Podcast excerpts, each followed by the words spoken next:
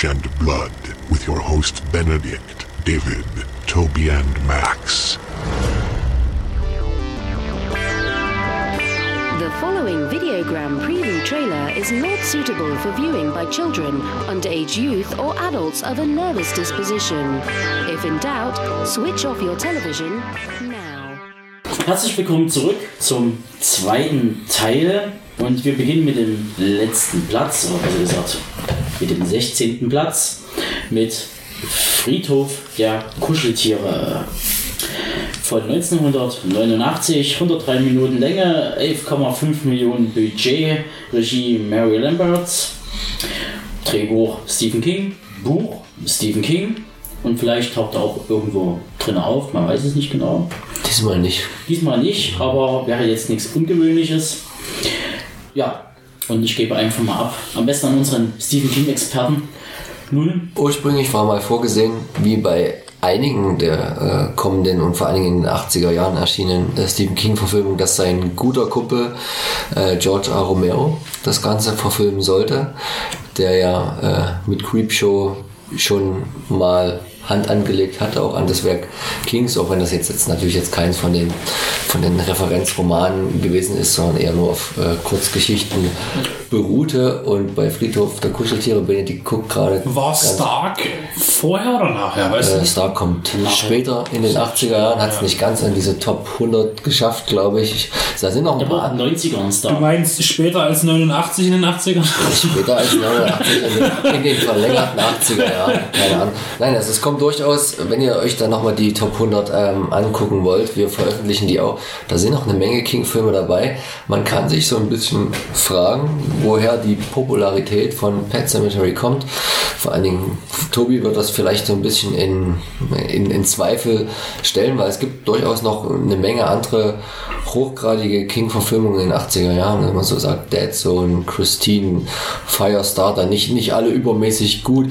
Ähm, ich nenne mal Stand By Me rauslassen. Jetzt, weil wir ja wirklich bei Horrorfilmen sind und dann noch so einige weitere, aber was macht die, Pets, äh, die Faszination von Pet Cemetery aus? Ist es, dass eine Frau äh, Regie geführt hat, Mary Lambert, die hat danach äh, gar nicht mehr so viele Füße auf die äh, filmische Ebene gebracht. Die hat vorher viele Musikvideos inszeniert. Äh, man hat sie dann genommen, weil George Romero doch nicht mehr konnte. Keine Ahnung, wie dann, was dann beim Produzenten Klick gemacht hat, um dann äh, das Pendel auf sie ähm, schwingen zu lassen. Sie ist ja nur eine der wenigen Frauen, die sich dann im Horror-Action-Genre beweisen durfte. So wie zum Beispiel auch die gute Amy Jones, die äh, das Slumber Party Massacre inszeniert hat, der da auch eine Fortsetzung auch, hatte. Da könnte man auch von Kevin Bigelow mit ähm, Near Dark, äh, Near Dark. natürlich auch interessant, ist aber auch der einzige Horrorfilm, den sie gemacht hat, weil sie dann mehr ins Actionfach umgeschwungen ist, aber auf jeden man Fall merkt das das aber bei Near Dark auch schon, das ja, Action. ja, natürlich. Sie ist auch äh, ein sehr kinetischer Mensch. Hier Dark auf jeden Mary- Fall auch tief in den Top 100. Ich weiß jetzt nicht genau welcher Platz, aber auf jeden Fall war, war er dabei.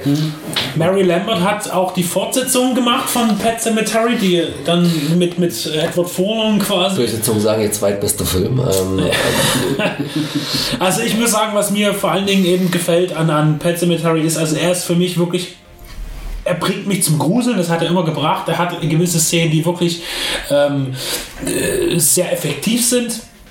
Und zum anderen ist es auch, äh, wenn man deutsche Synchronisation mag, ist es natürlich, gibt es halt einer, die, die, die böse Sache mit dem Kind, der, der, der 30-Jährige, der versucht wie ein zweijähriges Kind zu sprechen. Und dann gibt es aber eben auch den guten Nachbarn, der mit so einer, dieser tollen ähm, Whisky-Raucherstimme quasi diesen ganzen Film domi- dominiert, wie so dieser, dieser Märchenoper äh, äh, und so weiter.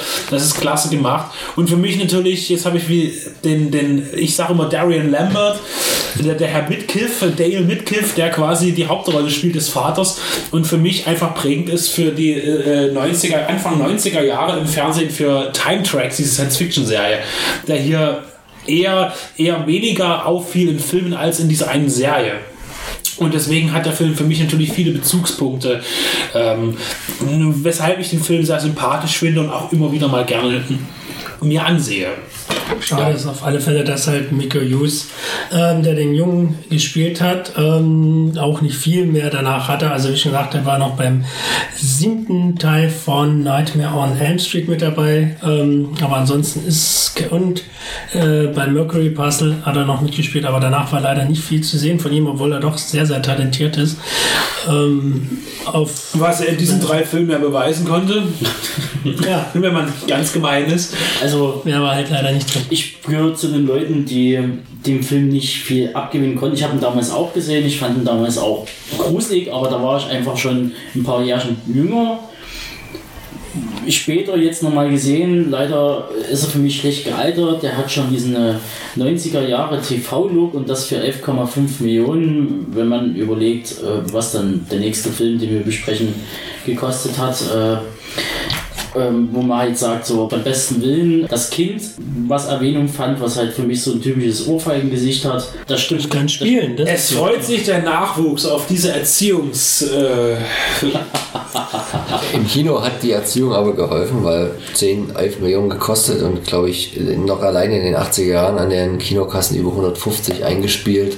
Ja, es Da- gab da- auch noch damals kein Internet, wo man bashen konnte. Da fragt man sich so ein da bisschen. Marion Lambert aber nicht als Produzentin beteiligt war, hat sie natürlich nichts davon abbekommen und P. Rubenstein hat sich quasi ins Fäustchen gelacht und sein Kopfkissen gefüllt. Trotzdem wundert man sich, dass, dass sie mit so einem Sprungbrett, äh, dass ihr keiner, keine größere Karriere vergönnt war und sie vielleicht nochmal an ein äh, ertragreiches, aussichtsreiches äh, Projekt dran belassen wurde. Wer weiß, Vielleicht hat ja Ehemann Christopher Lambert das einfach verhindert. Ich tue jetzt mal ein bisschen, ein bisschen ich mach mal Super Ilo und tu Gerüchte streuen. Lassen wir doch die Spannung beben. Das ist ja nur der nächste Film.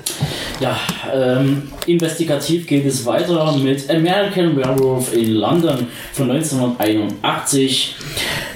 Regie, Großmeister des fantastischen John Landis. 97 Minuten auf dem Buckel, 10 Millionen Budget und bietet allerlei Atmosphäre. Fürchte den Mond, sag ich nur. Und, äh, glaube ich, die äh, auch legendäre und auch zu Recht geehrte Special Effects von Rick Baker und die Transformation, die Werwolf-Transformation, die er geschaffen hat.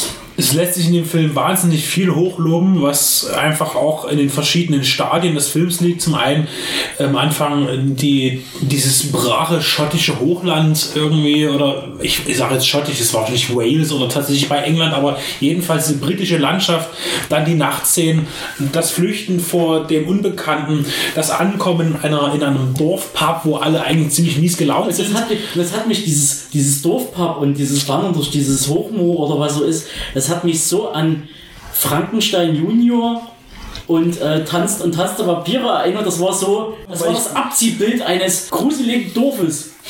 Aber äh, John Landis hat in unserem Interview auch nochmal unbedingt reinhören, auch betont, dass er nie vorhatte, auch wenn es mittlerweile die Zeit macht er da sehr viel, äh, auch die Frage von Leo in dem Interview mit ihm, wie weit er das komödiantisch anlegen wollte. Er verneint das ja immer noch zu sagen, dass der Film für ihn, klar, er hat so ein paar humoristische Momente, aber er hat eigentlich nichts mit einer Komödie zu tun. Es soll ein ernster Film sein. Die Anfangssequenz erinnert irgendwo ein bisschen an Hammer.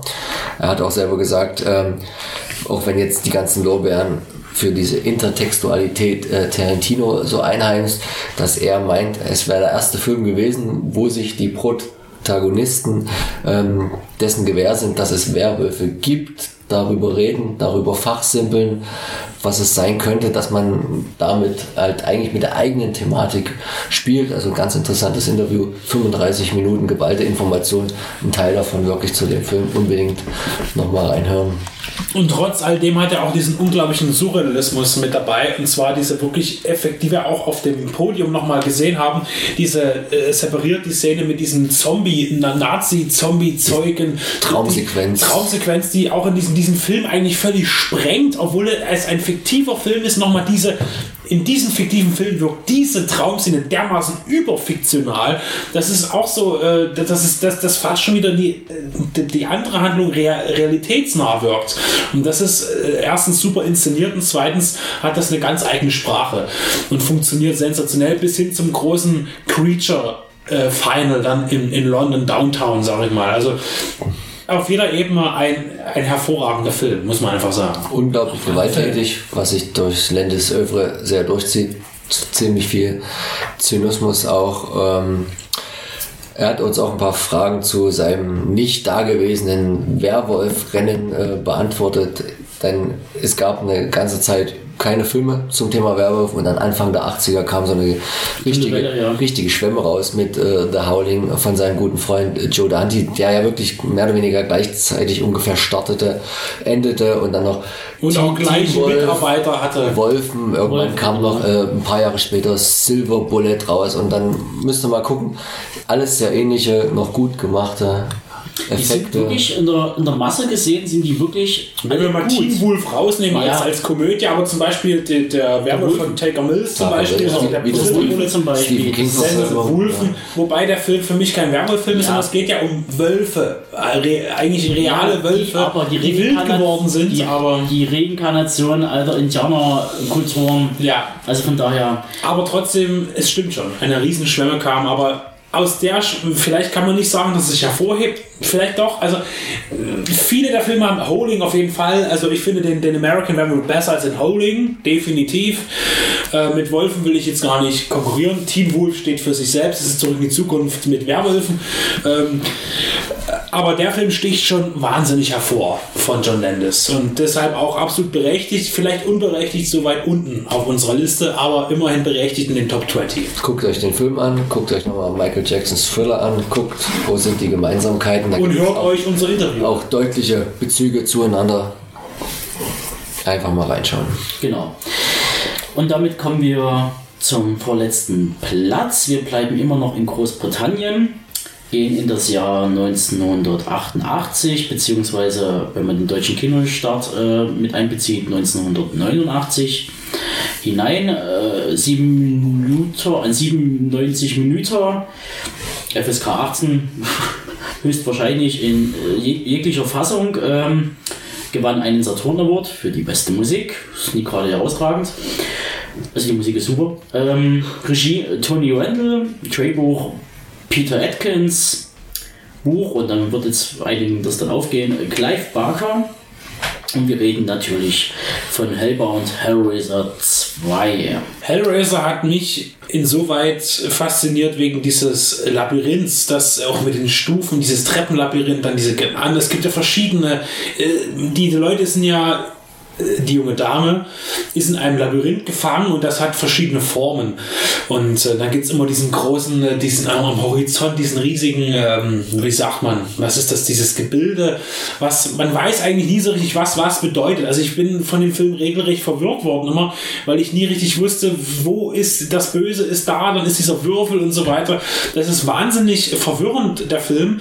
Ähm, ist erzählerisch genauso schwierig, finde ich, wie der erste. Nicht ganz so der ganz große Knüller. Ähm, aber ähm, ich finde ihn trotzdem sehenswert, wegen natürlich A, der Effekte, die einfach sensationell sind, auch die Creature-Effekte gegen Ende, die immer mehr werden von den Mutationen.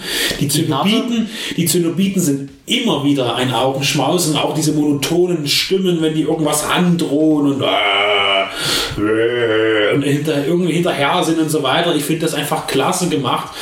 Und er kann auch Angst machen, stellenweise, auch wenn er meistens eher ähm, das auch. Also es gibt so zwei, drei Stellen, die funktionieren, wo man sagt, das, das ist schon Gänsehautmoment, aber auch hier sage ich wieder, es ist mir zu wenig Inszenierung. Es ist zu viel Effekt. Also zu viel Effekt kann es nie sein, aber es lebt mehr vom Effekt und es lebt weniger von der Erzählung und von der Spannung.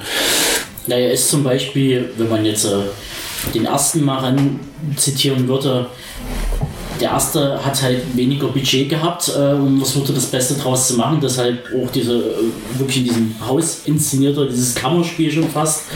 Man merkte halt, wie bei vielen anderen Filmen, die wir noch hier in dieser Liste quasi abarbeiten in den Charts, da sind viele Sachen dabei, wo man halt merkt, so, dass die zweiten Teile, wenn der erste halbwegs erfolgreich war äh, und man hat ein etwas besseres Budget bekommen, da wird Riot gegangen und da wird endlich mal das ausge, ausgeholt, äh, was man sich schon immer für den ersten eigentlich gewünscht hatte. Und manchmal wird es da einfach doch zu viel und die Story bleibt etwas hinten an. Tanz der Teufel, Nightmare on Elm Street, Aliens und so weiter. Hellbound Hellraiser 2 schafft es noch am ehesten, das noch ein bisschen äh, noch zusammenzuhalten, äh, was aber vielleicht auch daran liegt, dass halt Clive Barker da die, die Fuchtel drüber hatte als Autor, dass es nicht völlig irgendwie aus dem Ruder läuft. Hat für mich, wie gesagt, auch tolle Momente. Ich mag auch dieses Labyrinth, dieses schon Escher-artige, wo die Geometrie äh, verrückt spielt. Grandios. Ähm, die Zenobiten, wie sie dargestellt wurden, die Kostüme, das ganze Setdesign, der Obelisk, äh, die Puzzlebox, Leviathans Würfel, ganz, ganz toll, finde ich. Ihr wisst, wie bei vielen Reihen, die in den 80er Jahren oder um dieses Datum gestartet sind, dass Hellraiser bis zum Get-No auch gemolken wurde. Jeder muss für sich selber festlegen, wann für ihn ähm, das Ganze geendet ist, was er, was man getrost ausblenden kann. Für den einen ist das schon Teil 3, bei dem anderen, wenn es dann ins Mittelalter zurückgeht, äh, der vierte Teil, aber spätestens wenn dann Und nicht nur ins Mittel, auch in die Zukunft wenn dann, voraus. wenn dann Doug Bradley irgendwie in Teil 7, 17, 27 nicht mehr äh, engagiert wurde, weil er auf einmal zu teuer geworden ist wahrscheinlich oder zu alt. Oder keine Lust mehr hatte einfach. Oder so, keine Lust mehr auf den Müll, dann sollte man genauso aufhören wie bei Halloween oder äh, Freitag der 13. Ich kann mir wahrscheinlich aber auch mitgucken. vorstellen, dass es wahnsinnig schmerzhaft ist, jedes, Mal jeden Morgen sich die Nägel in den Kopf sch schlagen zu lassen. Irgendwann hat man darauf Also, einfach keinen Bock mehr. Aber Es ist die, auch- die Stellen es sind doch schon vorge, vorgepiekt Ja, im, Es ist auch, es ist auch äh, laut äh, äh, Celluloid zum Beispiel, ähm, ist wohl das Remake zu Hellraiser jetzt auch komplett äh, ad acta gelegt. Äh, man hat die Kohle nicht zusammenbekommen, es gab auch ordentlich Shitstorm seitens der Community, weil äh, ein neuer Pinhead genommen werden sollte. Äh, Jonah Hill? Wollten sie nicht? Ist dann Ich denke, eher, ich denke da eher an äh, Shia LaBeouf, der macht doch alles. Also, ja, gut, aber, aber Jo- Jonah Hill so als äh, Aber Bauerfinger oder so. äh, ich, ich denke so, also muss ich sagen, also den dritten Teil finde ich auch noch okay und ich kann selbst dem vierten noch was abgewinnen. Irgendwo, weil er sowas von strange ist, dass er schon wieder irgendwie passt, aber ab dem fünften ist dann wirklich Feierabend. Also deswegen Man ist. merkt, äh, Benedikt hat eine, eine höhere Toleranzgrenze oder Schmerzgrenze. Wie Das stimmt, ich hab, das stimmt, ich mag ja auch Cybercop 2, also deswegen, ich habe da schon, also wenn es je trashiger es wird, das halte ich noch ein bisschen länger aus als manche andere vielleicht. Apropos. Nein, nein, nein, nein, nein. Also, Im positiven Sinn. ja, ja, komm, das, das, das Schiff ist aufs Riff gefahren. Das lässt sich jetzt nicht mehr kitten. Wir kommen zum letzten Film in diesem Podcast zu Evil Dead 2 von 1987. 85 Minuten Länge, 3 Millionen Budget. Regie Sam Raimi. Drehbuch Sam Raimi und Spiegel. Darsteller Ted Raimi, Bruce Campbell, Es ist toll, dass du Bruce Campbell erst an zweiter Stelle nennst. Das finde ich echt Ja, respektabel. weil ich die Brücke zu Sam Raimi schlagen wollte. Ach so, Entschuldigung. Schön, dass du mir das gerade ja, so, dass du mir so dazwischen ja fährst. Danke, danke, danke Benedikt.